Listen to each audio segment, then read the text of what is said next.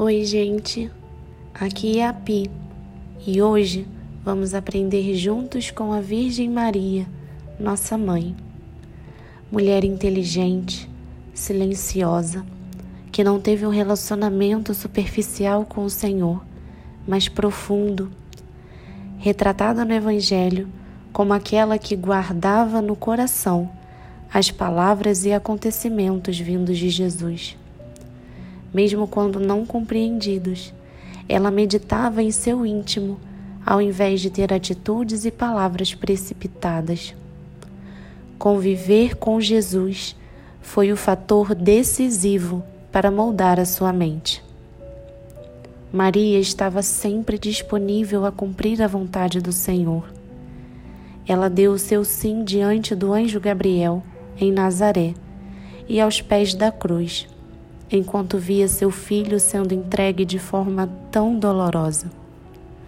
Maria recebeu a missão de ser a mãe do Salvador e ali no Calvário recebe a missão de ser mãe do discípulo amado e nele ser mãe de todos nós. O sim de Maria se renovou diante da cruz. Assim como foi com Maria, até nos momentos mais sofridos, Deus pode ter um chamado para nós. E só vamos reconhecer isso tendo uma profunda intimidade com Ele. Repetindo as palavras do nosso Padre, quando caminhamos com Jesus, Ele nos faz perceber que da cruz nasce sempre uma nova missão. A mente renovada pelo Espírito e pela Palavra se abre à vontade de Deus até quando ela se apresenta nos calvários da vida.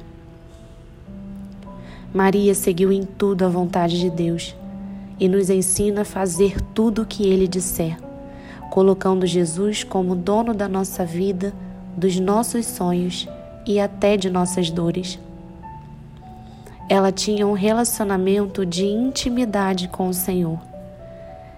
Em seu silêncio, ela mergulhava no próprio coração para perceber o agir de Deus, se moldando, ouvindo e obedecendo a palavra.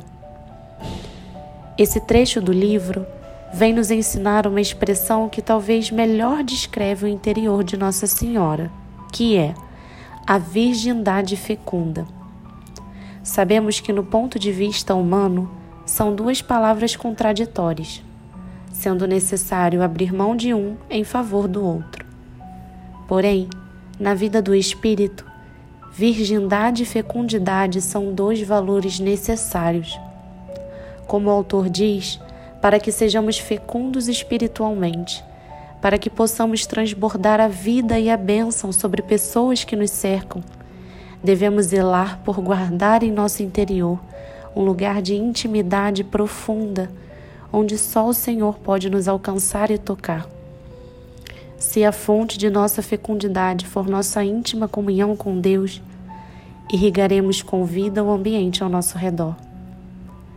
Jesus foi tão bom para nós que ganhamos até a paternidade e maternidade dele. Também somos filhos e filhas. Ele supre até nossa carência e sentimento de orfandade. Temos uma mãe que intercede e cuida de nós a mesma que ensinou Jesus a andar e a falar, a mesma que deu um sim que trouxe a salvação do mundo e renovou seu sim no momento da sua maior dor. Ela continuou seu chamado de mãe através dos discípulos e de nós. Maria ensinou aos discípulos e aos seus novos filhos a perseverarem em oração.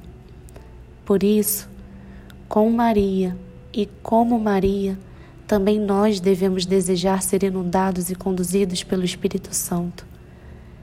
Ela sempre vai nos ajudar, sempre cuidará de nós e pode nos ensinar a ter uma mente renovada pelo Espírito Santo.